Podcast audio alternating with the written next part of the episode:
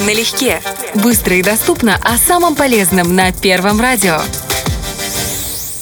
Мясо – важная составляющая здорового рациона. Из него мы получаем больше всего белков, необходимых для строительства клеток нашего организма. Поэтому диеты, включающие этот продукт, помогают не только избавиться от лишних жировых запасов, но и формировать красивый мышечный рельеф. Но какое мясо есть, чтобы похудеть? Сейчас разберемся. Налегке. Конечно, курица, а точнее куриное филе. Лучшее мясо для похудения, так как является источником чистого, легко усваиваемого белка, практически без жиров. Мясо сохраняет мышечные волокна и содержит глютамин, обладающий успокаивающим действием на нервную систему, а значит предупреждает компульсивное переедание. Налегке.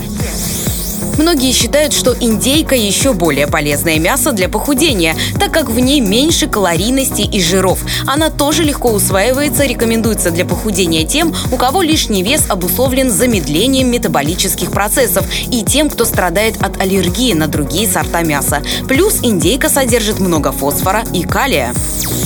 Налегке.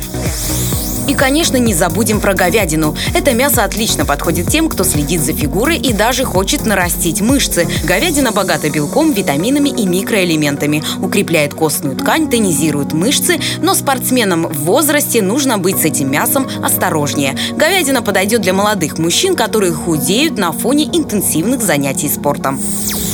Налегке.